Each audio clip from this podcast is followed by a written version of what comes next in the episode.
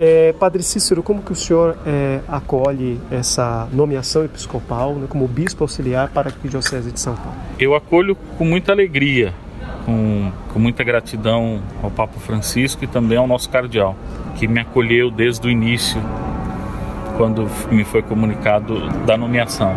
Claro que isso não significa que eu não sinta medo, que não sinta tremor diante eh, de uma responsabilidade tão grande, conhecendo as minhas fragilidades e as minhas fraquezas, porque é algo que a gente não pensa. Então isso para mim caiu como quase que como que um terremoto, né?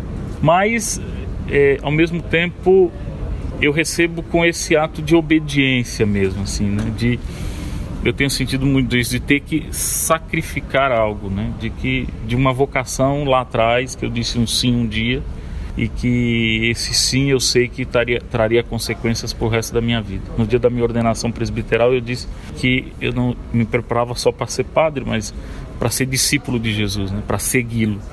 E eu tenho sentido isso, é Ele que está pedindo. E eu estou confiando plenamente na graça dele, é só isso. Eu confio na graça dele estou me tô entregue totalmente à graça. E o senhor foi nomeado para ser bispo auxiliar na arquidiocese, da qual o senhor faz parte, da qual o senhor passou pelo seminário, foi ordenado sacerdote. Como é poder servir como sucessor dos apóstolos na sua igreja particular? Eu amo a arquidiocese de São Paulo. É, eu tenho um, carinho muito grande. Já sou padre há 18 anos aqui. E ser bispo aqui, o Dom Dilo também me dizia isso.